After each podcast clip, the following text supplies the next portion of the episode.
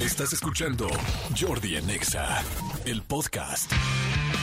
Buenos días, buenos días a la vida, buenos días al amor, buenos días miércoles, buenos días octubre. Hoy miércoles 18 de octubre, ¿cómo están? ¿Cómo van señores? Espero que estén todos muy muy bien.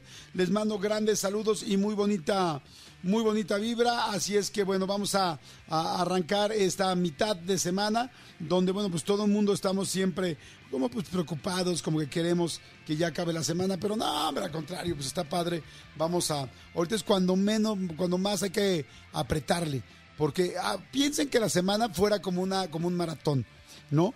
tú agarras y empiezas este eh, al principio pues con mucha emoción tal pues sí este, con, ánimos de que te vaya muy bien la semana ¿no? El viernes pues ya es la meta, ¿no? Así es como dices, ay, ya estoy viendo la meta, ya estoy viendo el final, ya voy a descansar, ya lo va a pasar bien. Pero el miércoles es la mitad de la carrera.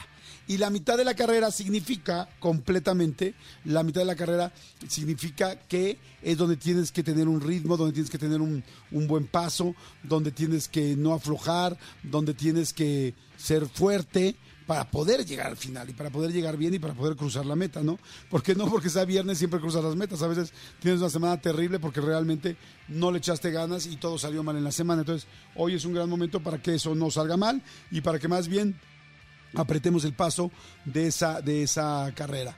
Así es que bueno, buen día a todos, bienvenidos. Estoy seguro que la vamos a pasar muy muy bien en este miércoles. Hay, eh, tengo por, por supuesto invitados, juegos. ¿Vendrá Sari hoy? Este, estaría padre a ver si logramos que venga Sari. Este, vamos, va, o está muy ocupada. Puta, anda en friega, ya lleva como tres semanas. Está igual que los de que los de Sangre Azteca, bueno, ya no es Sangre Azteca, que los del Grupo El Rey, que ya, bueno, se dan un, se dan unos lujos, ya no quieren venir. Pero no, si quieren, si quieren venir. Lo que pasa es que andan con mucha chamba. Y eso, la verdad, me da muchísimo gusto. Acuérdense que hoy es miércoles de Rolita Gay, así es que mando a saludar este, gigantescamente a toda la comunidad LGBT. ¿Cómo están chicos? ¿Cómo están chicas? ¿Cómo van? Les mando muchos saludos. ¿Cómo están chiques? Les mando saludos y muy bonita vibra. Espero que estén bien. Por favor, repórtense. ¿Y a dónde tienen que reportar? Manden un saludito para mandarles buena vibra y poderles este, también saludar al siguiente WhatsApp. Mi querido, mi querido Elías, dile rápidamente a dónde pueden mandar un WhatsApp ahora. Escríbenos al WhatsApp de Jordi en Exa. 5584 11 14 07. 5584 11 14 07. Jordi en Exa. Ahí está, entonces miércoles de Rolita Gay, les mandamos saludos a, toda la comunidad y este tengo muy buenas rolas. Es más, empiecen a votar por ellas, por favor empiecen a votar en el WhatsApp eh, que acabo de dar, por favor empiecen a votar. Fíjense, tengo opción número uno, I Kiss a Girl de Katy Perry, Yo besé a una mujer de Katia la perrita. Dos, Mecano, posible, eh, eh, bueno, posibilidad para hacer Rolita Gay de hoy. Eh, mujer contra mujer de Mecano, excelente rola que toca el tema. Tercera opción, número 3, 3, 3, 3. Ana Gabriel con Simplemente Amigos. Ahí está. Este, se explica solo. No hay que decir nada más. Ahí está la canción Simplemente Amigos de Ana Gabriel. Opción número 4, opción número 4 de canción. No pasa nada, pusieron unos aplausos, me da gusto volverlos a poner. Qué bonito, vuélvelo, ponlo, ponlo. Eso, qué bonito. Ay, no. ¿Es la muchedumbre? No. Ay, no. Que el espíritu de Toño Esquinca venga a mí. Por favor. Espíritu de Toño Esquinca, ven conmigo, ven conmigo, ven conmigo, baby. Oye, no manches. A ver, pon las risas otra vez. ¿Sí les da risa a ustedes allá afuera? ¿Esta risa sí les da risa? A ver, mira, quítala, quítala. Ok. A ver, la voy a poner. Díganme, a ver, cinco segundos de silencio y luego la risa. Y díganme si les da risa, díganme en el WhatsApp. En el, WhatsApp. ¿Listos? Tres segundos de silencio.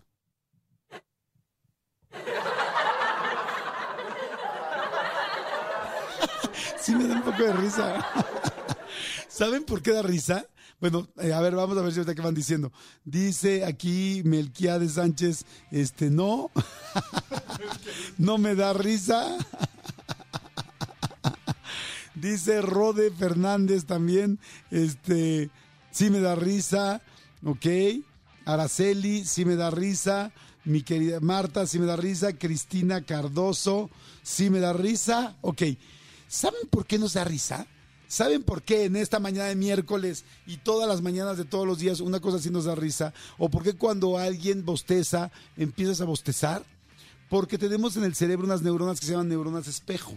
Y cuando ven lo que está haciendo otra persona, eh, esas neuronas empiezan a, mandar el mismo mensaje a tu cerebro y empiezan a copiar lo que está haciendo la persona enfrente. Por eso cuando alguien se ríe, normalmente te ríes. Por eso la gente que cuenta chistes se ríe al final. ¿Se han dado cuenta? Que aunque los de guerra de chistes o platanito o tal hayan dicho un millón de veces el mismo chiste, se vuelven a reír el norteño, el costeño. Se ríen para que tú te rías. Eh, también, por ejemplo, cuando alguien empieza a llorar, cuando tú ves que alguien empieza a llorar o empieza a decir algo triste y le ves lágrimas en los ojos, tú empiezas, generalmente empiezas a llorar también. Y es porque te jala, te jala la lágrima entre lo que está diciendo que es muy emotivo, pero las neuronas de espejo se encargan de eso. Así es que bueno, en fin, ahí está la razón. Entonces ya me di cuenta, para que vuelvan a reír, escuchen esto.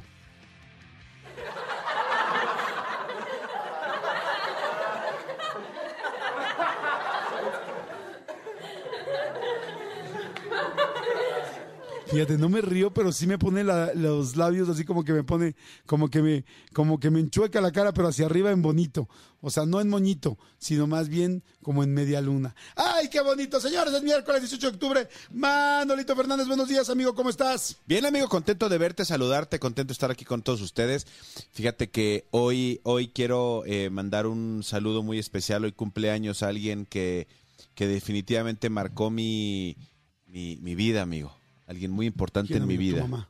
No, no, no, no, no, no. El osito eh, mi... Ibas a decir Olesito Pumi, pero no. el osito con mi, con mi nola. No, no, no, no, no. ¿Quién? Jean-Claude Van Damme. Jean-Claude Van Damme marcó tu vida. Amigo, es ¿Cuándo que... fue al programa? ¿Cuándo fue el programa? ¿Otro rollo fue? ¿Fue al programa?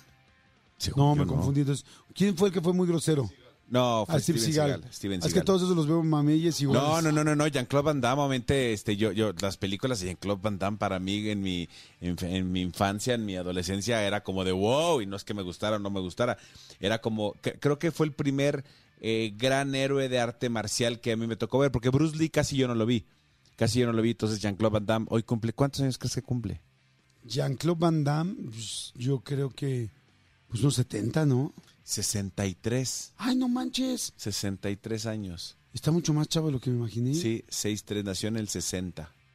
Es que el otro día que fuimos a ver el concierto de YouTube, estábamos viendo cuántos años tenía Bono Sí. y tiene dijimos Ses- 70, ¿no? 63. ¿Ah, 6'3? Sí, 6'3. O sea, no manches, todo mal yo, güey. O sea, no me acuerdo de ninguna fecha. 63. Entonces, ¿quién era el que tenía 70? Ah, ¿Mi no, papá? 80. Ah. 80 tenía Mick Jagger. Que dijimos que Mick Jagger se seguía moviendo muy cañón y que le seguía echando ganas arriba en el escenario. Y 80, ah, es que me puse a comparar la edad de Paul McCartney, que voy a ir al concierto de Paul McCartney, que va a venir a México. Y decíamos, oye, seguir dando conciertos a, a los 80 años. Creo que Paul McCartney tiene 81 u 80. No estoy, este. Paul McCartney tiene exactamente 81 años de edad. 81. O sea, nació en el 42. Y creo que Mick Jagger tiene 79, que va a cumplir 80. Imagínense estar rockeando, brincando, moviéndote, bailando y todo. Mick Jagger tiene 80. No manches. Sí. ¿Quién decía que el rock y que las drogas los iban a destruir si estos se. Bueno, no, no sé Paul McCartney, pero Mick Jagger creo que sí se ha metido, se ha fumado hasta ¿Sí? los tapetes, ¿no? O sea, su- abiertamente, o sea, sí es conocido. La verdad no lo sé, Como o sea, tema, como de Snoop Dogg. estaría estaría mintiendo. Sí, no sé, yo, yo, yo al contrario, no sé por qué tengo la impresión, a lo mejor me estoy confundiendo, pero tengo la impresión de alguna vez a- haber visto alguna entrevista o, o leído algún, algún reportaje o visto un documento, no me acuerdo en dónde vi, que justamente decían de ese tema de, de, de los Rolling Stones, que parte de su rollo ha sido este saberse dosificar y saberse cuidar. A lo mejor esto me Sí, estoy confundiendo, ¿eh? ser. No sé, a lo mejor me estoy confundiendo. A ver, ¿alguien sabe en alguien sabe en WhatsApp, eh, perdón, alguien sabe que nos pueda mandar en WhatsApp? Es más, le vamos a regalar un premio, le vamos a regalar boletos. Boletos de la primera persona que nos diga si Mick Jagger sí se drogaba o no se drogaba, o sea, si sí vivía la vida loca, porque sí es cierto eso. Luego vemos imágenes, vemos caras y no sabemos realmente qué onda. Y con caras me refiero al estilo de vida, ¿no? Ves un rockero, este, pues con todo ese estilo de vida, con las chamarras, la vida, las fiestas, los after parties, las giras, toda esa vida que nos han vendido de lo que es un rockero y no sabemos, y, inmediatamente la relacionamos con, ah, claro, drogas y excesos. Y pues no necesariamente. Sí, ahora, un exceso también puede ser cu- cuando te dicen la vida de eh, los excesos de los de los rockeros, pues también un exceso es el, exceso de trabajo y el exceso de eh, y los malos horarios, por ejemplo. O sea, nosotros ahorita que, que- que estamos durmiendo poco por la chamba, afortunadamente, sí te, te, te, te parte la te parte la cara el, el, eh, la- la- las desveladas y las desmañanadas. Mira, aquí nos está mandando ya mi querido Julio Trat. Este nos dice Julio Trat nos dice, este, ah, nos está mandando de, de hecho de plano un un comunicado, dice Mick Jagger, no un comunicado, sino más bien como que tomó, retomó una nota y nos las está haciendo un copy-paste, pero fue el primero que la mandó. Gracias, mi querido Julio. Saludos a todos los Trat del mundo, ¿no? Que debe haber muchos Trat. Ay, yo, yo conozco una atrás, sí, le Sí, mando. le mandamos mando un beso. grandes. sí. Ni menciones su nombre, nada más mándale un beso. Este, Un beso atrás. Y adelante también, como chingas, no. Si la queremos, si la queremos por todos lados. Cuando quieres a alguien, lo quieres por todos lados y en todos los rincones. Cuando quieres a alguien, le chupas lo que sea necesario para que sea feliz. Punto. Así, ya está dicho. No, no, amigo. Yo ¿No? te quiero mucho, pero no. No, amigo, No, hablo de pareja. Ah, no, pues, pero yo hasta que me mandé a saludar no es mi pareja, la quiero mucho, pero no es mi pareja. No, no, o sea, pero digo, pero cuando quieres a alguien así de amor, ya, ¿no? Ah, Vemos. Sí. ¿El codo no le ha chupado a una pareja? No.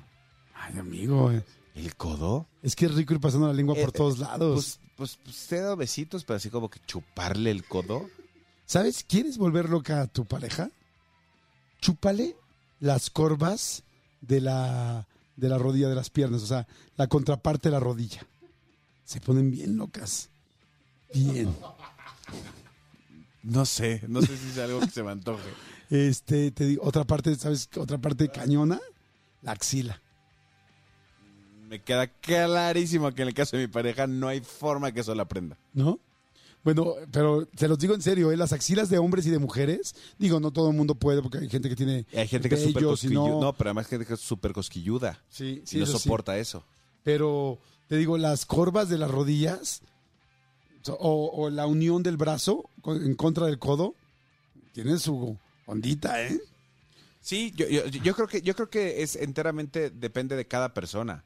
Sí, Porque sí, claro, hay gente, hay gente, a mí me ha tocado estar con alguien que no soporta ni siquiera que le dé un beso en el cuello de lo cosquilluda que es. Sí, sí, sí, eso es cierto. Sí, es, es de cada quien, pero digo, prueben, ¿eh? Lo que les acabo de decir, neta, prueben. Ahora sí que se los digo no por teoría, sino por práctica y funciona. Oigan, dice aquí, a ver, mandaron, eh, Julio Trat dice, Jordi, eh, sí, sí tuvo problemas con las drogas, mira, checa.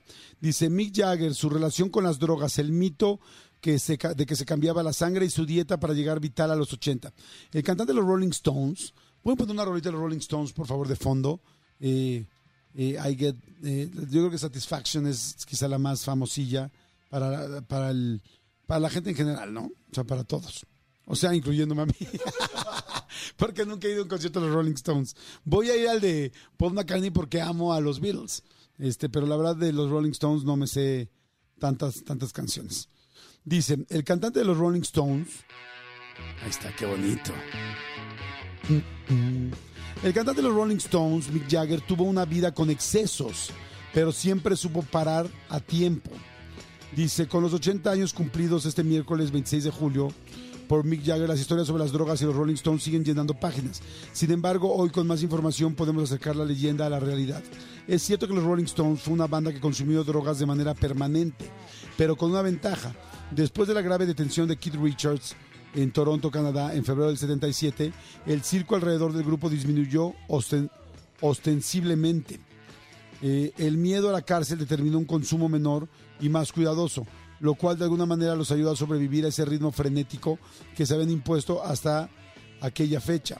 Dice, según las diferentes declaraciones que siempre son relativamente interesadas, Mick Jagger era un consumidor de speed antes que de los opiáceos, es decir, se metía anfetaminas, bencedrina, cocaína, también eh, quali- quaaludes, que es mandrax, marihuana y algo de LCD. No, bueno, este, este era como ir al buffet de Las Vegas. Sí, está cañón. De las drogas, ¿no? O sea, este es como ir al, como al mercado, pero como al pasillo de las verduras. Encuentras todo. Exactamente, encuentras de todo, de todos los colores. Dice, aunque como nunca le gustó perder por completo la cabeza, lo que es decir el control, el ácido no era lo suyo. Aunque lo consumió, por supuesto. o sea, conclusión, sí se, sí, sí se metió ahí sus, este, sus buenos llegues, Sí. Mick Jagger. Pero creo que ya lo dejó, que- ¿no? Me imagino que sí. Este, pero fíjate, sí llegaron a vidas, porque, ¿sabes qué creo yo que es lo que hace que más gente eh, pueda llegar? Eh, que más, que más bien, que la gente llegue tan vital como lo ha, lo ha hecho Paul McCartney o Mick Jagger, el trabajo. El estar, el estar el trabajo, el eh, estar, el estar ocupado, el tener emociones, el tener diferentes situaciones que te hagan querer seguir todos los días, tener una ilusión, una emoción, algo que te haga despertarte y leva- y levantarte. ¿estás Sí, es verdad, y alguna vez lo platicábamos, este, eh, no quiero decir que esa fue la, la principal causa, pero sí conocemos gente que dejó este, los escenarios o dejó de trabajar o tal, y inmediatamente su, su salud empezó en, eh, en detrimento, ¿no? Exactamente. Pero bueno, en fin, señores, es miércoles, miércoles 8 de octubre. Eh, a ver, ya no dije todas las canciones que había de opciones. Están mandando ya muchas eh, votaciones, pero no dije todas. Eh, I Kiss a Girl de Katy Perry era uno. Mecano, Mujer contra Mujer era la dos. Eh, Simplemente Amigos de Ana Gabriela, tres. Physical de Olivia Newton-John, es que nos detuvimos con el rollo de la risa. este, Physical de Olivia Newton-John es la cuatro. Pepe de JNS o Jeans, porque en realidad cuando cantaban Pepe, bueno, cuando arrancó esta canción se llamaban Jeans. Este, Pepe. Eh, y la otra es Gimme, Gimme, Gimme de ABBA, que me fascina. Está difícil. ABBA contra JNS, contra Olivia Newton-John, contra Ana Gabriel, contra Mujer contra Mujer, contra Katy Perry. Tú que tienes los, este, las votaciones ahí enfrente, amigo. Sí. ¿Di? ¿Cómo quedaron? Pues la gente creo que quiere escuchar a Katy Perry, amigo. A Katy Perry. Yo creo que es- yo creo que como este, hablamos tanto de Katy Perry la semana pasada tú y yo, como que la gente quiere a, a Katy Quiere Perry. Katy Perry, perfecto. Pues entonces, señores, I Kiss a Girl, esto es Katy Perry. No le cambien, no se muevan. Es miércoles de Rolita Gay. Saludos a toda la gente que nos está escuchando, a todo el comando Godina, a toda la gente que viene en su coche. Saludos y buena vibra. Esperemos que lleguen bien a su lugar. Acuérdense lo que siempre les digo: no vale la pena enojarse, pelearse, por más irritable que estés. No te pelees con nadie, no sabes en qué va a terminar eso. Ahórratela. Si ya tienes un problema porque se te metió, no tengas dos problemas porque ahora se bajó. Y no tengas tres problemas porque te pegó al parabrisas. Y no tengas cuatro problemas porque te pegó o porque pasó algo más. Entonces, quédate con un problema, no tengas cuatro. Ya, ya bastante irritable está tu colon para que te sigas con lo demás. Exactamente. Señores, no le cambien, vámonos. I Kiss a Girl, Katy Perry. Esto es Jordi Nexa. Jordi en Exa. Ahí está Katy Perry, Manolito Es Fernández. una gran canción y repetimos para la gente que tenga oportunidad de, de lanzarse este, a verla en esta residencia que está haciendo en Las Vegas. Acaba el 4 de noviembre, por lo menos fue lo que, lo que leíamos, decía últimos conciertos, 4 de noviembre termina. Vale mucho la pena que la vean e insistimos, hay muchas opciones y formas de hacer un viaje así. No se crean que es carísimo, no se crean que tienen que pagar fortunas, lo pueden hacer mien- mientras lo planeen con tiempo. Exactamente. Y las visas, por ejemplo, la gente que no ha podido sacar visas, ya, ¿te acuerdas que a partir de la pandemia se armó un mega relajo con la embajada? Ya están más cercanas las citas. Ya están más cercanas las citas, ya está menos complicado. Sí. ¿No? Oigan, este, a ver, la gente sí ganó I Kiss a Girl de Katy Perry, pero la gente se quedó muy clavada con que querían otra otra rola. Así es que, a ver, ¿qué ponemos? O Gimme Gimme de ABBA o Pepe de JNS. Ah, no, yo pondría las Jotas. Sí, yo también, porque además Sí. estuvimos muy ochenteros ayer y antier, ¿no? Sí, sí, sí. Entonces vamos a Sí, poner- o sea, o sea tú, tú volteas, me ves y dices, ¿tiene cara de Ava? ¿No? No, te digo, Pon tiene cara de JNS. J. Tiene cara de J. JNS, señores. Vámonos con Pepe. Venga. Jordi en Exa. Pues bueno, señores, ahí estuvo. Ya más no podemos hacer en esta mañana. Estamos arrancando este día, señores. Este programa está apenas, apenas empezando. Si es que no se mava, no se mavan, ¿eh? no se muevan, no se vayan. Este, muy buenos invitados, hay boletos, hay todo. De hecho, vamos a regalar un boletito a la gente que nos dijo la de Katy Perry. Al primero que votó por Katy Perry, ahorita te nos los contactamos y vamos con boleto. Regresamos, le cambien, es Jordi Next. Jordi en Exa. Seguimos, señores, en este miércoles, que no es de ceniza, pero sí es de mier. Es que luego, hijo, cómo cuesta trabajo el miércoles. Pero no se preocupen, aquí se los vamos a amortiguar, como les decimos siempre. Aquí, si escuchan de 10 a 1 este programa, por lo menos les aseguramos estas tres horas, esperemos, de diversión, tranquilidad, interés o algo distinto a la friega de la chamba. Y este, oigan, me da muchísimo, muchísimo gusto poder recibir aquí a una gran amiga que la quiero realmente desde hace muchísimos años, que hemos sido muy buenos amigos, eh, un poco, este, eh, como los cometas, ¿no? Eh, que no podemos estar todo el tiempo juntos, pero cuando nos vemos, nos vemos con mucho gusto, con muchas ganas y con pláticas muy lindas y muy profundas. Y estoy hablando de Federica Quijano, que todos ustedes ubican perfecto. Ubican a Cabá, ubican a Federica, ubican todas las cosas que ha hecho. Y está con nosotros. Mi querida Federica, ¿cómo estás, Fede? ¡Eh! ¡Bravo, bravo! Últimamente te hemos visto además defendiendo ah, de las últimas apariciones de la tela con el apio, ¿no? Con, el- con la Casa de los Famosos. ¿Cómo estás? Pues estoy muy, muy contenta, muy feliz eh, porque me des el espacio, que me hayas invitado. Sabes que también te quiero muchísimo. O sea, eres mi crush de- desde que estaba chiquita, imagínate. Pues mi crush pues, me lo dejas muy a la mitad, mi vida, porque ni el dedito me agarraste jamás, ¿eh? Ay, porque era penosa. No, no. O sea, era muy penosa, Oye, obvio. Yo me hubiera dejado ir, pero de frente, ¿eh? te, Ay, te voy a de decir algo. sabido tanto. Hicimos, hicimos una entrevista la semana pasada. Te estaba viendo y de, y de hecho se los dije cuando me subí al coche, venía con Oana, con, con mi asistente, y le dije, qué bonita es Federica, qué guapa es. Le digo, qué ojos, ¿no? Ay, y este, y me dice, me dije, sí, se me impresionó. Nunca me había dado cuenta. Le dije, Ah. es que es muy, es, es, es- realmente es muy guapa. Y este, Muchas y luego no, no, es que luego no nos habíamos visto. Oye, te iba a preguntar yo, ¿siempre te, te trajiste el pelo corto? Pues en prepa no, en prepa lo traía largo, o sea, mi largo era aquí, Ajá, ¿no? Tu largo a los hombros. Ajá, exacto. Pero la primera vez que me rapé fue porque le dio cáncer a mi abuelita. Ajá. Y ella era muy, muy vanidosa, ¿no? Muy vanidosa y entonces evidentemente, pues yo como en apoyo moral, ya cuando no tenía la fuerza para ponerse peluca o esto, pues no tenía pelo y entonces me rapé para estar con ella y, y apoyarla en ese momento. Wow. Y de ahí como que dije, ah, pues está cool. Entonces, ya. Ya no te imaginas con el pelo mediano o largo.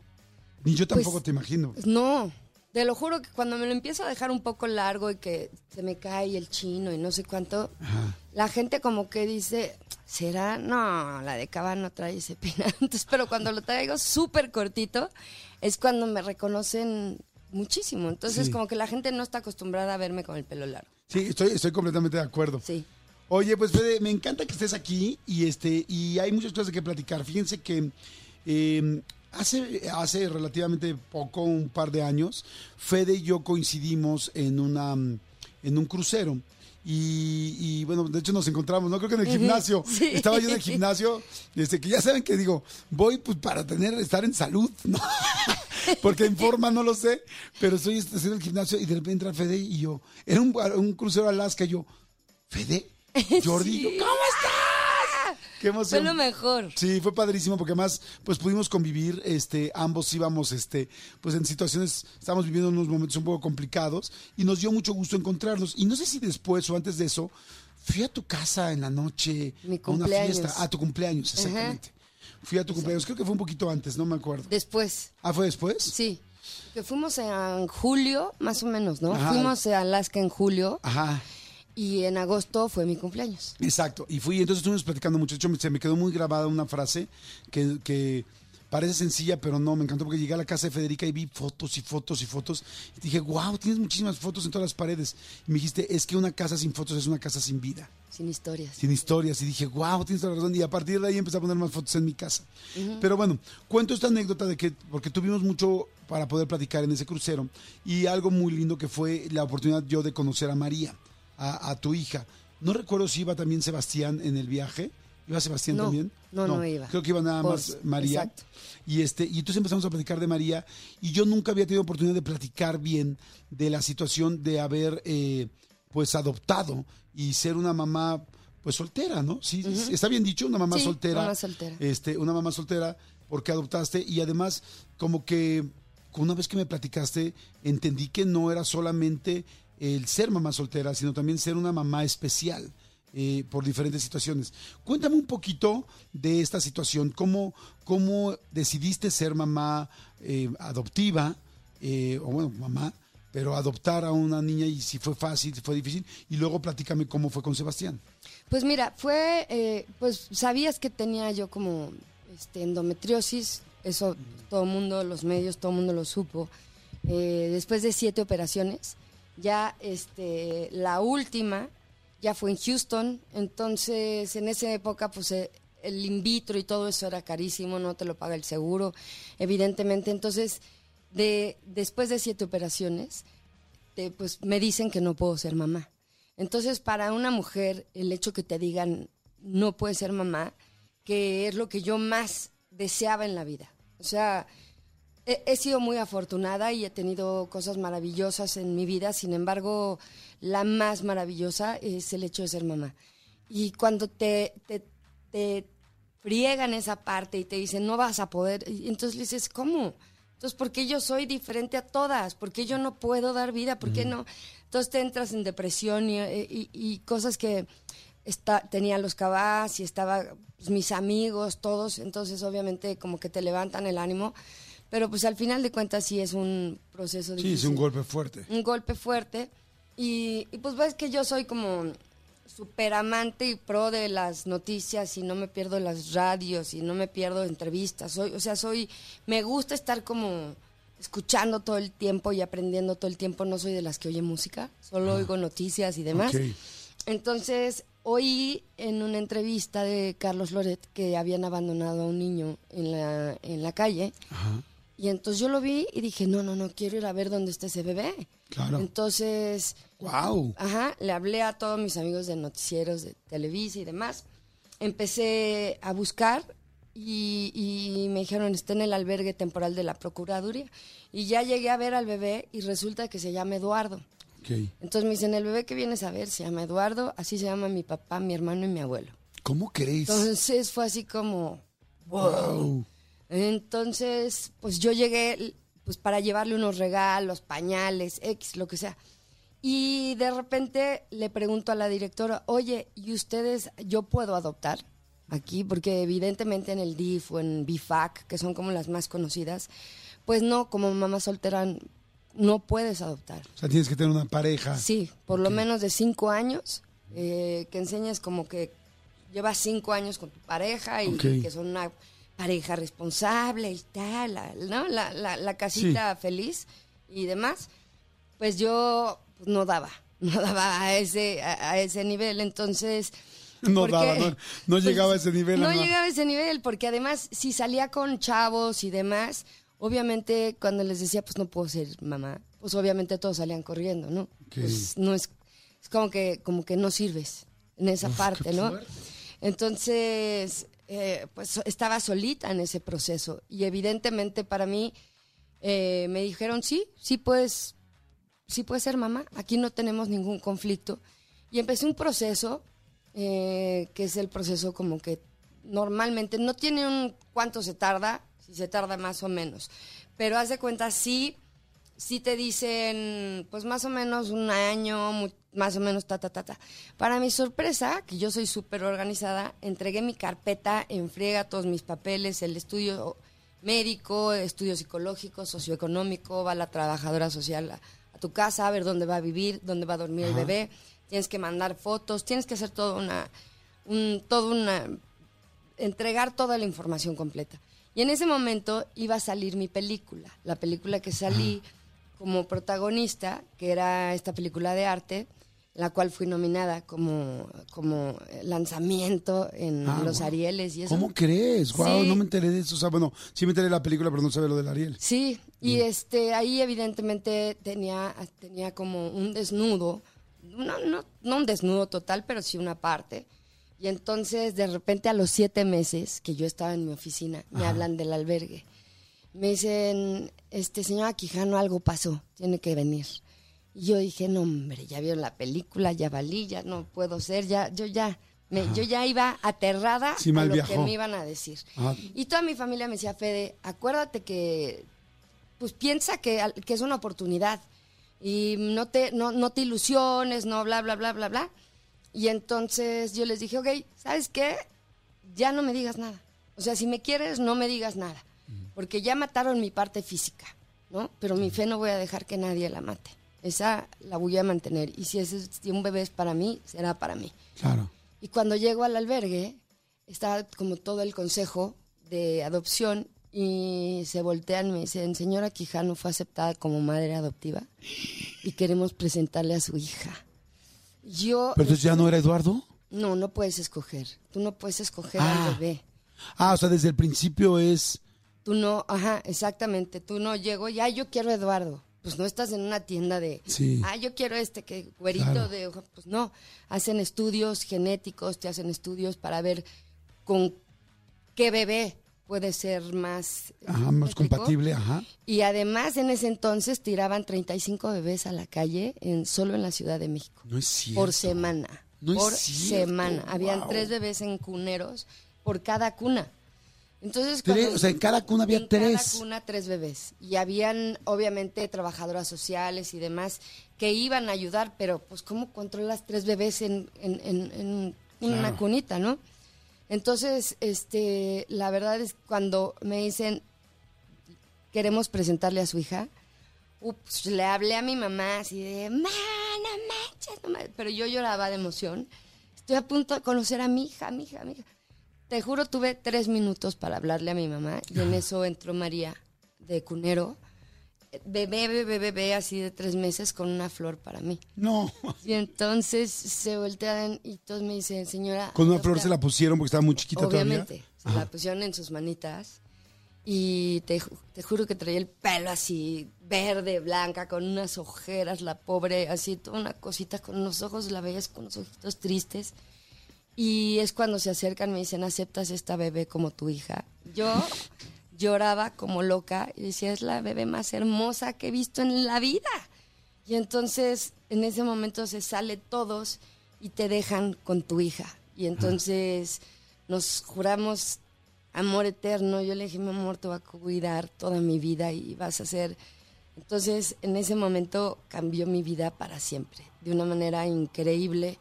Salí de ahí y pues, me acuerdo que llevé a María con los cabás, todos los cabás la querían conocer y, y todos, eh, entonces evidentemente esperaba en la noche porque me dijeron se va a desper- despertar cada dos horas. Y yo con mamila ya lista, pañal, fórmula, así de ta, ta, ta, ta, ta, ta, ta, ta.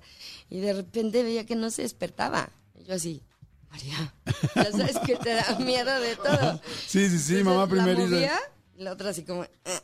Pero yo creo que muy en el fondo no se despertó en toda la noche. Yo creo que ella también como que Descansó. como que dijo, ya llegué a mi casa, Wow. llegué a mi hogar y, y el primer día para nada, durmió, durmió y, y pues ya después, este, ya los demás días ya le valió, ¿no? Pero en ese momento como que dijo, ya llegué, ya me estoy en mi casa y, y, y María fue el mejor regalo que, que el Diosito, que la vida, me- es lo mejor que, lo mejor de mi vida ha sido María. ¿Cuántos años tiene ahora?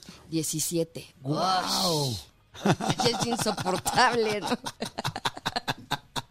Oye, y este, eh, y, y después eh, eh, llega a tu vida eh, Sebastián. Sebastián, eh, pero Sebastián llega con una condición. ¿Cómo fue esto? Mira, vale la pena decir que, por ejemplo, fui de la, la primera mujer este, soltera en adoptar en el ¿qué? país. ¿Así? Entonces, Wow. pues dejas un antecedente Ajá. de que tú lo lograste, que entonces todos pueden lograrlo, ¿no? Eh, hice muchas cosas por el albergue, empecé a llevar artistas, trabajaba aquí en Televisa, les llevaba Atrévete a Soñar, les llevaba a Dana Paola, les llevaba, o sea, todos a los niños, ¿no? Juguetes, eh, en fin, les leía cuentos. Y yo vi cuando llegó Sebastián al albergue. A diferencia de María, a Sebastián lo tiraron en la basura. Estuvo tres días en la basura, eh, mordido por cucarachas, con neumonía, descalcificado, rinitis, todo. Entonces, eh, Sebastián estuvo 20, 20 días en el hospital, pues luchando por vivir, ¿no? Y, y lo logró. Y de ahí lo llevaron al albergue. En, ahí estuvo un año cinco meses, porque por las condiciones en las que estaba, pues evidentemente tenían que cuidar a los demás. Y yo lo vi cuando llegó. Y peleé por él, peleé por él hasta la muerte, porque dije, él es mi hijo. O sea, desde que lo vi, es, este es mi bebé, este es mi hijo. Y pues evidentemente empezó el consejo y como te digo, no puedes escoger. Claro. Y ya estaba asignada una familia. Entonces, yo dije, mira, vuelvo a ponerme en las manos. Si es para mí, será Va a ser. para mí. Y me hablan como al tercer día, me habla la directora del albergue como a la una de la mañana. Me dice, oye, Fede, pues la familia que iba a adoptar a Sebastián se embarazó y ya no lo quiere. Ok. Entonces puedes ir por Sebastián. Y tú, wow. Eh, me fui feliz, este, obviamente eh, fue más rápido en un mes porque pues metí todos mis Claro. documentos y demás y de, de repente nos volvimos una familia increíble, éramos como una cajita feliz. Ajá. y este y Sebastián estaba normal, era cantaba, bailaba, defendía a su hermana, me todavía tengo videos de Sebastián de chiquito que todavía no me atrevo a ver, pero mm, pero sí es como o sea, estaba tan, tan, era tan cariñoso, tan amoroso, tan... eh, otro bebé. Y mm, hasta ya se me van a salir mis lagrimitas, pero Mm. este, mm, a los tres años lo perdí. De un día a otro. ¿Qué pasó? No, no sé, la verdad es que son cosas que no te esperas. No, no. Es como tu hijo deja de hablar. Sebastián dejó de hablar, dejó de verme los ojos, empezó a pegarse, dejó de caminar. Y no estás preparada como mamá para, para enfrentarte a algo así. Y no, no, no tienes las herramientas no tenía el apoyo de nadie. Este fue muy, muy, muy difícil para mí. Muy. Este, tratar de entender por qué me había pasado a mí. Y, y- y dentro de todo eso, después aprendes que tengo una conferencia que se llama ¿Por qué, por qué a mí? ¿No? Eh, que me aconsejó mucho Lalo. Y después de años, Sebastián tiene hoy 16 años, después de años, dices, ¿por qué a mí? Pues porque tengo el amor para amarlo. Ajá. Tengo el poder para protegerlo. Tengo las garras para defenderlo. Y tengo toda la fuerza para sacarlo adelante. Entonces, pero, ¿cómo fue esos momentos? Yo creo que es un dolor con el que nunca, nunca dejas de, nunca te dejas, Dejas de doler. Y pues de repente llegas con un doctor y te dice, tu hijo solo va a guardar clavitos en una cajita y no va a hacer nada, nada más. Y Porque ahí lo diagnosticaron con autismo, ¿no? lo diagnosticaron. Lo diagnosticaron, le fueron muchos diagnósticos. El último fue, sí, autismo, este, pero tiene memoria a corto plazo. Em, no tiene saciedad, no se acuerda de, mu- de las cosas, no se acuerda de las personas. En fin, em, para mí enseñarle a ¿Se caminar. acuerda, de, ¿Se acuerda de su familia, de ustedes? ¿O por momentos puede olvidarlos? de María, a María la ama y la respeta desde siempre. A mí también, evidentemente, a veces me dice el nombre de la nana, ¿no? Me dice, Jessie, le dije, soy tu mamá. Y mira que tu trabajo me ha costado, cabrón, ¿no? Entonces, mami, mami. Entonces, sí, tiene, habla muchísimo, pero te repite todo lo que dice en una película, ¿no? Si está enojado, saca Toy Story y te dice, eres un juguete, tú no sabes volar. Y de repente a los, cuando cumplió nueve años, fue lo peor de, del mundo, porque mm, le empezaron a dar ataques de, agresión, pero agresión a él mismo. Y entonces de repente ves cómo se arranca la ropa, cómo se empieza a arrancar el pelo y mm, empieza a pegarse. Y tú como mamá lo agarras mi amor, no te pegues, ¿cómo? O sea, se quería aventar de la ventana y de repente llegas de la oficina y ves que tu hijo se quiere aventar. Son cosas que no te imaginas más que en una película de. Claro. Y mm, muy, muy, muy complicado. Yo, yo la verdad te agradezco mucho, Fede, abrir tu corazón así. Eh, me quedo sin palabras porque no sé qué, cómo reconfortar o qué decir en una situación donde sé que hay tanto dolor, pero lo que sí puedo decir es felicidades. O sea, felicidades por lo que has hecho, felicidades por lo, porque ese niño, porque Sebastián está aquí gracias a ti, porque ese niño puede ser que su cerebro o su, su mente tenga una situación de corto plazo, o puede ser que de repente pase momentos de olvidarse o complicados, pero hay algo más allá que la parte cerebral y es el alma. Y su alma te está viendo todo el tiempo, o sea, el alma no se enferma, el alma no tiene corta memoria a corto plazo. El alma está viendo todo lo que está sucediendo. Y, y- y me queda muy claro lo que dijiste, que, que si tú eh, tuviste esta situación, es porque tú le podías con ella y porque tú lo ibas a sacar adelante. Porque yo sí, desde que te conozco, mi querida Fede, has sido una mujer líder, has sido una mujer aguerrida, has sido una mujer que consigue lo que quiere, has sido una mujer organizada. Lo platicábamos el otro día con los cabás, porque además no es ninguna, no, no es ningún secreto. O sea, tú organizaste el grupo, hiciste muchas cosas que por que hoy este grupo de 30 años sigue ahí y sigue triunfando y hoy tu familia sigue triunfando. No quizá no sea eh, en el formato de la cajita feliz que vimos todos, pero quizá tu cajita es mucho más feliz que la de muchos otros lugares donde las cosas están o parecen pues más comunes, pero no lo son así.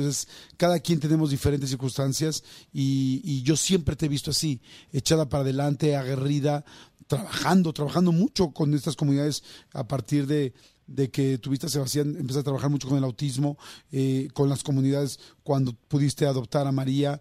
Eh, no sabía que había sido la primera mujer en, poder adoptar tú como una persona soltera en este país y eso ayudando a mucha gente más. Entonces, sí he visto como todo esto eh, siempre en ti, ¿no? Siempre esa garra y siempre esos, esos pantalones y esa fuerza, porque ya pantalones ya, ya, ya sobra la palabra, creo, y más ahora, sino más bien esa fuerza interna y externa que siempre has tenido.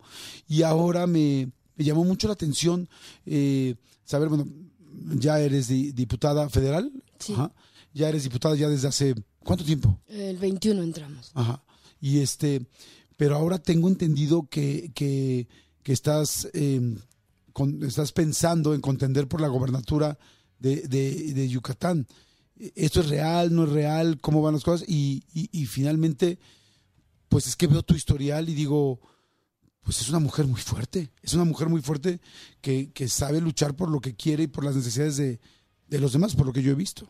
Pues muchas gracias, gracias, gracias por tus porras, amigos. Sí, sí, sí ha sido complicado, ha sido un camino eh, difícil, pero poco a poco vas saliendo adelante y vas, te digo, pues tienes dos caminos y eso creo que tú también siempre lo mencionas, que tienes dos caminos, el de aprender o victimizarte, ¿no? Y tú escoge el, que quieres, es victimizarte toda tu vida o, o aprender de lo que te pasó, crecer y buscar y apoyar a, a muchas personas que a lo mejor se ven en esta situación y que como yo no tuvieron nadie al lado que, que te escuchara llorar, por lo menos, ¿no? Yo me metí a llorar a la, a la regadera para que María no me viera. Claro. Entonces, evidentemente, a partir de Sebastián, a partir de esos ataques de agresividad, de golpes, de gritos, de patadas, pellizcos, mordidas, a María nunca la tocó, nunca la ha tocado. Pero a mí, obviamente, sí me han tocado mis golpazos, mis cachetadas, mis cabezazos que me da, este, me muerde a todos en general. Y cuando tienes a un hijo de nueve años con esta crisis, buscas a dónde llevarlo. Te lo llevas al hospital, vas corriendo. Ningún hospital lo acepta, ninguno, ni público ni privado, porque es un ataque psiquiátrico. Ok. Es- tiene que ver con la psiquiatría. Y solo hay un hospital psiquiátrico infantil en todo el país ¿Cómo y crees? es el N Navarro. Y no tienen área de urgencias. Entonces tú no puedes llegar con tu hijo de, ay, se me está convulsionando.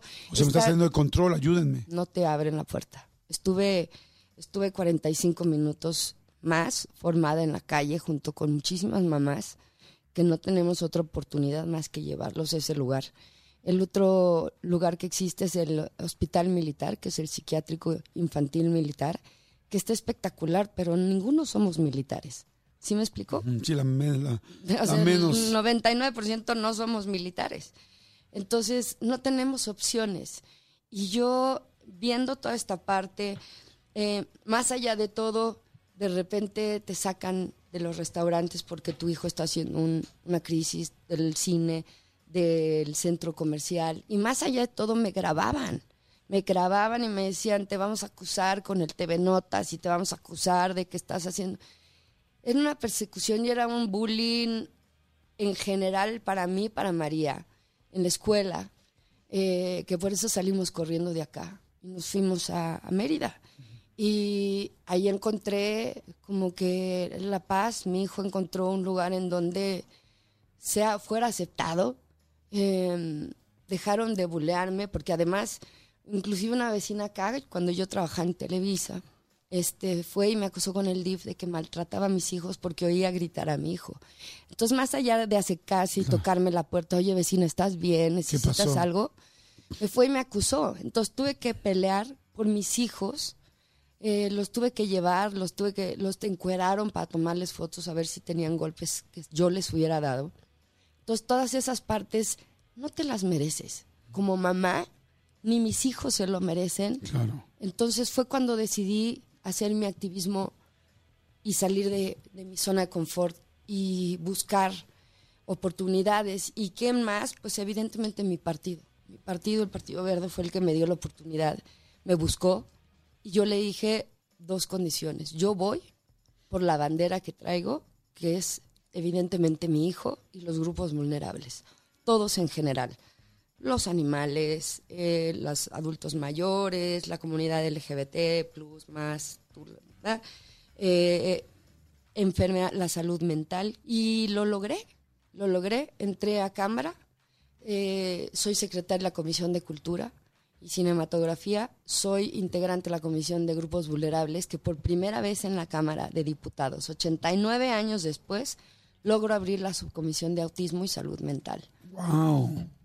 Empecé a sacar iniciativas importantes en favor de la discapacidad. Empecé a lograr y empezaron a pasar mis iniciativas, mis puntos de acuerdo. Y trabajé para Yucatán, evidentemente me fui, te, te metes en esta burbuja de la ciudad de Mérida, que es hermosa. Pero vives ahí encerrada. Y entonces cuando entré como diputada, que esa fue otra de mis condiciones, quiero ir por Yucatán, que me ha dado tanto. Desde Cabá, el nombre de Cabá viene de ahí, las ruinas de Cabá están en la ruta PUC. Y evidentemente, pues cumplieron, hicieron mis sueños realidad con Cabá. Entonces hoy yo les estoy en, en deuda. Y por esa fue mi condición, ir por Yucatán y defender a los yucatecos. ¿Ya, ¿Ya eres candidata o todavía no? No, eh, no está, no es, no es correcto la forma en la que lo mencionas, este, pero estamos ya en el camino. Soy la carta fuerte del partido, del Partido Verde, y, y la verdad estoy trabajando muchísimo. Ya recorrí más del 70-80% del estado en mi primer año, no ahorita en campaña, que todos están en campaña y que, que llegan y solo te piden el voto cuando lo necesitan y no se aparecen nunca más. Esos políticos no soy yo. Entonces tú me conoces más que nadie. Y cuando yo me comprometo y digo voy a hacer esto, dejo el alma, dejo el corazón en cada de las cosas que me importan. Y ahorita, eh, ahora sí que mm, soy, eh, quiero ser esa persona de hacer eh, nueva política, de hacer una política aliada junto con los con los ciudadanía, con la gente, en vez de que llegan los políticos, el poder se les sube, imposible hablar con ellos, imposible. Pides una audiencia, no, no, no dan audiencias. ¿Cómo? O sea, sí me explico, yo quiero hacer ese- esa diferencia. No me interesa el poder, no me interesa el, el dinero, no me interesa el hueso. Me interesan las causas justas, porque yo las vivo todos los días. ¿no?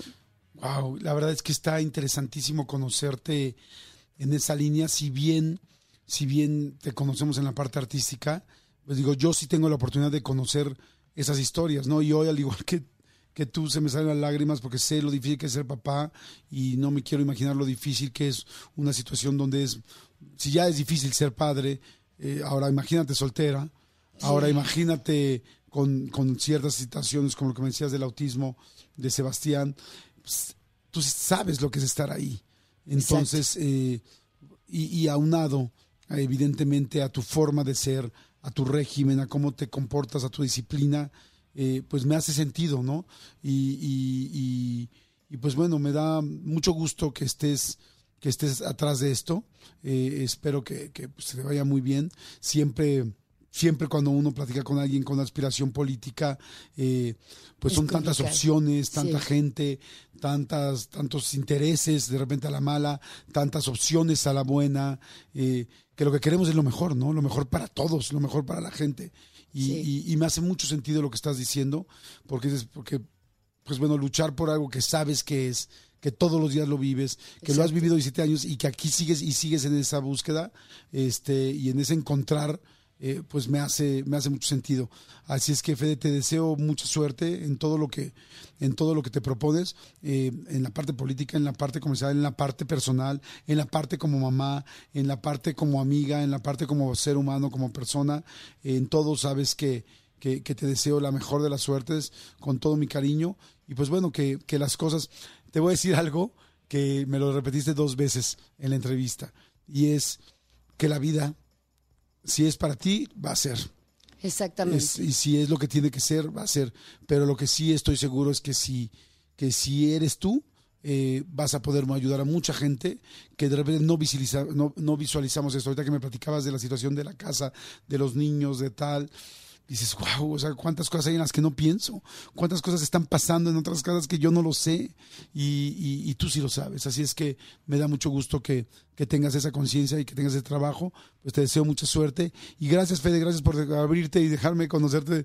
eh, digo, yo te digo conocer una parte, pero a la gente un poco más de lo que se vive todos los días. ¿no? Al contrario, muy- muchas gracias a ti, amigo. Eres lo máximo del mundo. Te adoro.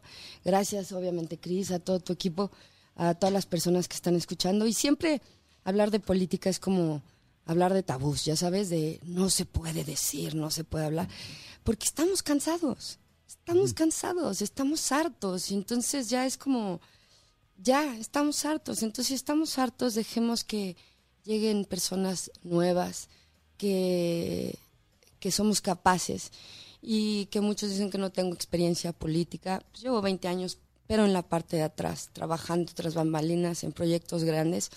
Pero mm, lo que siempre les digo es, mi escuela fue Cabá y fue trabajar en equipo, fue no pasar encima de, mis compañeros para sobresalir, fue respetar el trabajo y los escenarios, el chiquito, el grande, el más grande.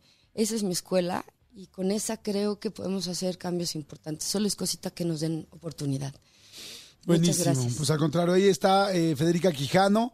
Este, gracias, Fede, muchas gracias por haber venido, por platicar tan, tan interesante. Y estoy seguro que a mucha gente le quedó mucha información y mucha gente le ha de haber tocado también situaciones que está viviendo en su casa o en su vida. Así es que gracias, gracias. Gracias a toda la gente que está mandando comentarios, a toda la gente que está mandando comentarios en el WhatsApp. Muchas, muchas gracias. Ahorita con mucho gusto se los paso a Fede. Y bueno, seguimos aquí en Jordi Nexa. No se me mueva. Jordi en Exa. Seguimos, esto es Jordi Nexa y está aquí Alicia Rábago, pedagoga con maestría en orientación familiar, autora de muchísimos libros y una de las colaborador- colaboradoras de este programa que me da mucho gusto que está aquí. Alice, ¿cómo estás? ¿Cómo estás, Alicia? Pues feliz, contentísima, siempre que vengo contigo, ya sabes, muchísima gente me escribe, ¿estuviste con Jordi? ¡Ay, qué padre! Digo, sí, sí, el espacio que me da, yo me lo aprovecho. Ay, gracias, Alicia. Feliz, feliz de que estés aquí. Siempre hablamos de los niños, hablamos de los adolescentes, hablamos pues de esta, de la crianza, ¿no? Que es tan complicada y al mismo tiempo pues tan amorosa, pero tan complicada y con tanta responsabilidad, ¿no? Creo que no hay un trabajo más eh, complicado, difícil y, y y que te preocupe hacerlo bien que ser padre, ¿no? Claro, ¿y sabes por qué? Porque va la emoción metida. Claro. ¿No? O sea, porque a lo mejor tu trabajo lo haces, te gusta, es complicado, nadie dice que no, pero aquí hay una emoción envuelta en esto que de la crianza de los niños y que hay muchos temas por sacar, Jordi, porque hay muchas palabras que se han estigmatizado y que hoy hablabas de esta crianza, pero me ha tocado escuchar a gente que dice, es que hoy, es que nosotros programamos a los niños. Y digo yo, qué fea palabra, ¿cómo Ay, programamos a los niños? Nosotros tratamos de hacer, espero y creo que la mayoría de los padres lo que tratamos de hacer es sacar lo mejor de, de- de cada uno de nuestros hijos. Que nos equivocamos, sí, que cometemos errores, pues por eso mi última publicación de Sin Querer Queriendo, en donde nos equivocamos sin querer Claro. queriendo. Y en esta parte podemos caer en esta sobreprotección de la que estamos hablando sin darnos cuenta. Y mucha gente me dice, ¿y cómo me doy cuenta si soy sobreprotector? Porque empiezas a platicar una comida y aquel, ay, pero ya cuántos años tiene. O sea, empiezan como a... Claro, los comentaritos. Ajá, y tú dices, "Oye, pues yo también hago eso, ¿no? Y, y primero hay que, hay que ver en la situación en la que vives, porque hasta el lugar en el que vives tiene que ver en cómo te comportas con tus hijos. Para saber si eres sobreprotector o no, que es el tema de hoy. ¿Cómo saber si soy sobreprotector? Exacto. o sobreprotectora, que aquí creo que hay muchas más mujeres en la crianza que hombres. Digo, Sí. estamos juntos, Sí, pero me refiero que no, más bien lo dije mal. Hay más mujeres más tiempo en la crianza que el hombre, aunque hoy trabajamos todos, Exacto. hombres y mujeres y todo, pero sí hay muchas mujeres. Claro, y, y muchos que sí se lo preguntan, ¿no? Si son sobreprotectoras, como quiera que sea. El, el hombre se lo pregunta, pero a lo mejor es más práctico, ¿no? La- el, el papel que, Sí. que el padre eh, tiene. Pero aquí lo más importante es, ¿cómo me puedo yo dar cuenta si soy sobreprotector? Y una de las cosas es, lo primero que te debes de preguntar es si tú haces las cosas antes de que tu propio hijo te las pida. O sea, según la edad que tenga tu hijo, es pues yo le resolví antes incluso de que lo pidiera. Y puede ser desde ponerle los zapatos, Ajá. ¿no? Hasta eh, comprarle boletos para un concierto, hasta, oye, ya salió el celular y no te lo ha pedido y tú ya lo tienes, o ya te compré la premier para ir a... y el niño ni siquiera lo ha pedido. Eso, eh, y estamos hablando de comprar, pero estamos hablando de actitudes que haces inmediatas antes de que tu hijo siquiera pida ayuda o que te diga que lo necesita. O sea, ojo, ahí ahí hay un foco rojo de yo estoy haciendo las cosas antes de que ni siquiera me las pidan. sí, mira. O sea, ya no solamente es que te pidan y te pidan y todo le hagas, Ajá. sino que ni siquiera te pidan y ya te hayas adelantado. Mira, uno de los casos más que más se oye es esta parte donde van a salir en coche o van a trayectos largos o incluso subir un avión y la mamá está más preocupada por buscar en qué se va a entretener el niño que el propio niño en saber cómo va a pasar tantas horas. Entonces es yo sé que los que me están escuchando dirán, ay, sí, pero yo no lo voy a aguantar, pues mejor me preocupo porque tenga eso cargado, el jueguito o el Claro. gadget que usa. Sí, pero cuando tú les estás resolviendo todo lo que puede aparecerse en el camino, lo único que haces es que él incluso tenga pro- poca creatividad para resolverlo. Sí, o sea, realmente le estás jugando en su contra. O sea, no solamente le estás, tú crees que estás ayudando y le estás perjudicando. Exactamente, es, es una manera de... Crees que le estás ayudando, pero a final de cuentas, a futuro le estás metiendo el pie, porque él no tiene las herramientas necesarias para buscar diferentes soluciones o para hacerse cargo de las consecuencias de, de las decisiones que toma. No cargué mi jueguito, pues me voy picándome los ojos porque no cargué mi jueguito y me voy aburriendo, ¿no? es, es como la sobreprotección hoy está vista como una forma de maltrato. Fíjate qué duro. Sí, O qué fuerte. Como una forma de maltrato. ¿Por qué? Porque tú le estás diciendo de cierta manera a esa persona que no es capaz de hacerlo por su cuenta. Porque eh, entonces le, lo está- le estás transmitiendo que no confías en su capacidad, que no tiene la capacidad de resolver ciertos problemas pues en cierta forma Es cierto. estás dejando con las manos atadas ante situaciones de la vida. Fíjate que qué interesante esto, digo, porque seguramente muchos papás o mamás lo podemos hacer y no nos damos cuenta qué daño. Yo tengo un amigo adulto, eh, que esto ya es un extremo, pero es una persona que tuvo mucho dinero toda la vida, pero mucho, mucho, dinero. Este, o sea, de- ya, ya no de millonarios, sino con B, de billonarios. Y este, y grandes, ya nos hicimos amigos, y yo le preguntaba, le digo, ¿por qué te veo tan triste? ¿Por qué tal, tal? Y me dice, es que eh, me dijo, "Sí, yo soy muy inseguro. Y le decía, ¿por qué? Me dijo, es que mis papás me dieron todo. Y, y ¿sabes qué? Me dice, hoy a mis 50 años, eh, siento que soy un inútil. Siento que mi, mi valor se fue al piso. O sea, yo nunca he sentido que valgo nada.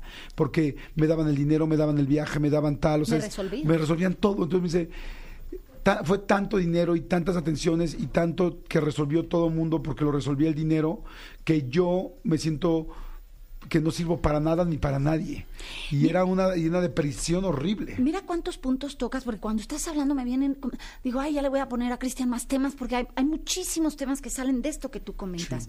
Simplemente hay, hay algo que yo comento siempre. La frase que uso es los niños necesitan necesitar. Y digo los niños, pero, pero lo digo para todos. O sea, cuando tú, cuando tú tienes una necesidad, empiezas a buscar cómo cubrir esa necesidad.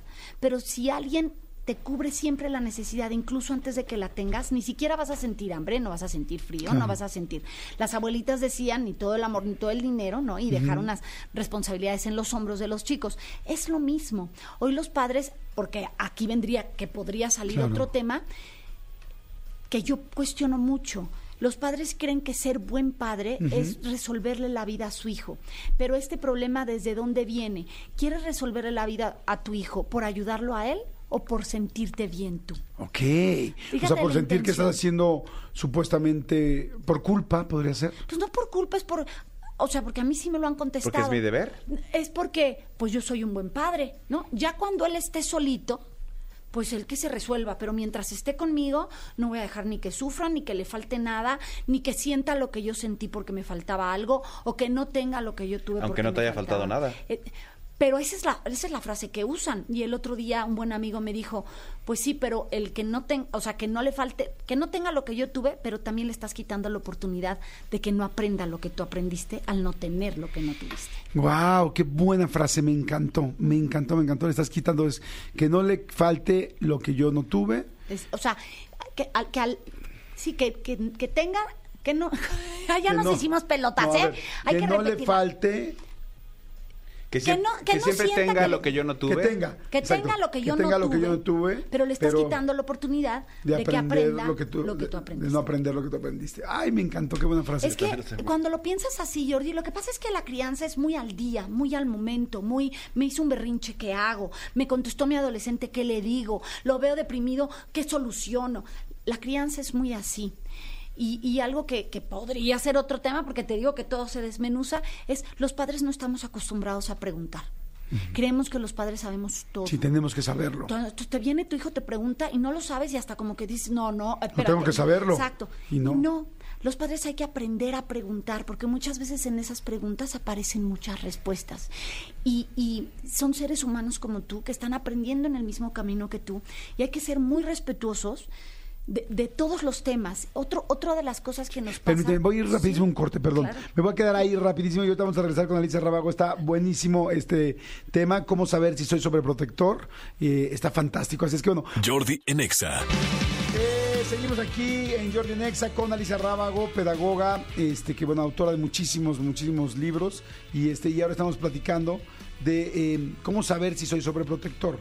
Entonces, bueno, nos quedamos en que eh, de repente resolverles todo, no resolverles ayudarles. todo. ajá. Y, y- pero aquí, yo creo que aquí valdría la pena aterrizar, que tú pienses si me estás escuchando, es ¿por qué lo resuelvo?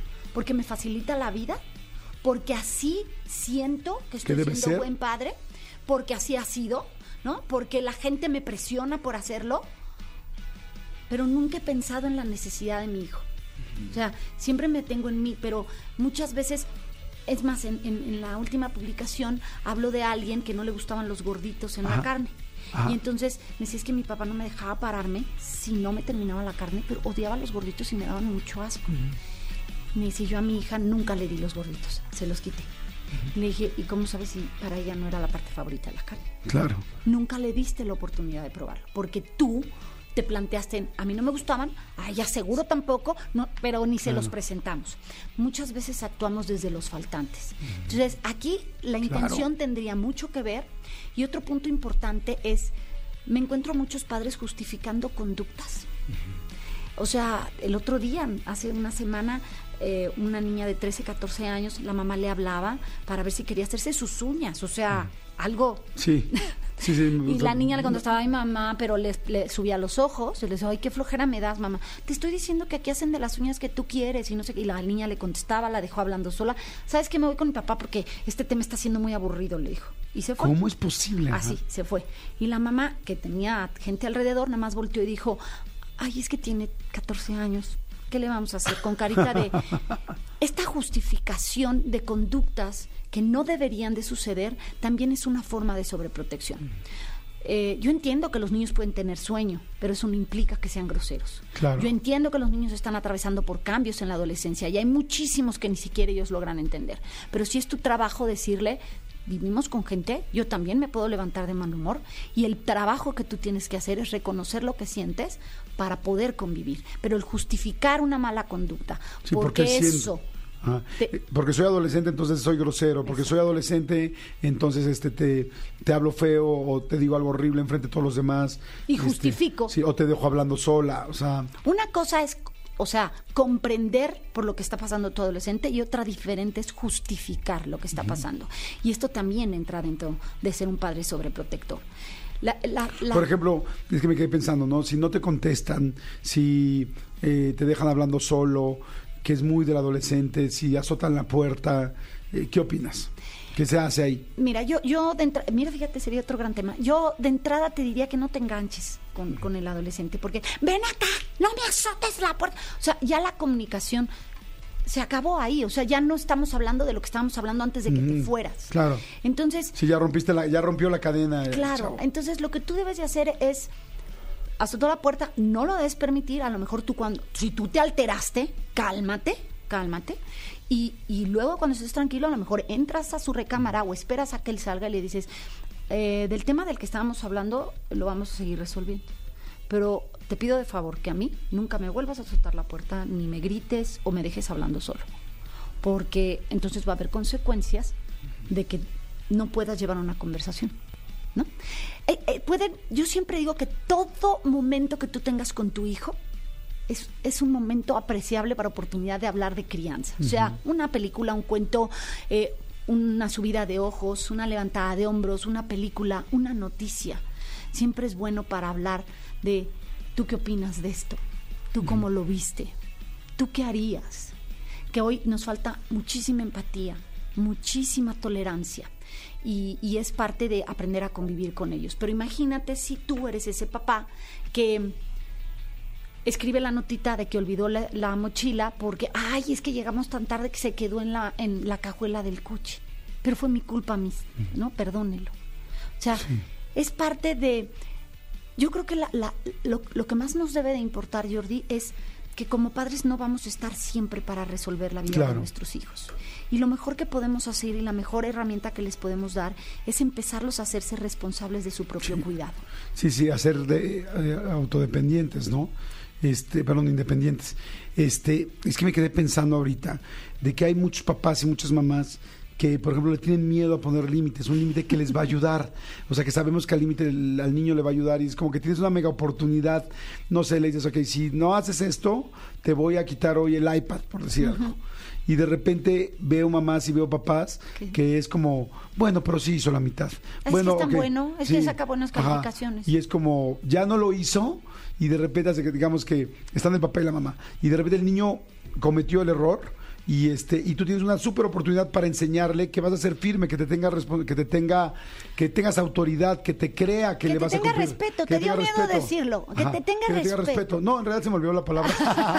que te tenga respeto.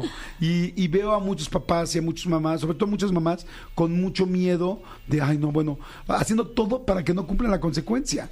O sea, salvando al niño de que no cumpla la consecuencia, cuando en realidad la consecuencia de que hoy no tenga iPad durante tres horas, este, te va a dar durante toda la tarde, te va a dar la autoridad para después cosas mucho más fuertes. Es que- Pero es como, no, ay, bueno, Mira, pobre, bueno, pero ya hablas- solo un ratito se lo prestamos. hablas tantas, o sea, hablas y me das tantas cosas en la cabeza que no sé por dónde empezar.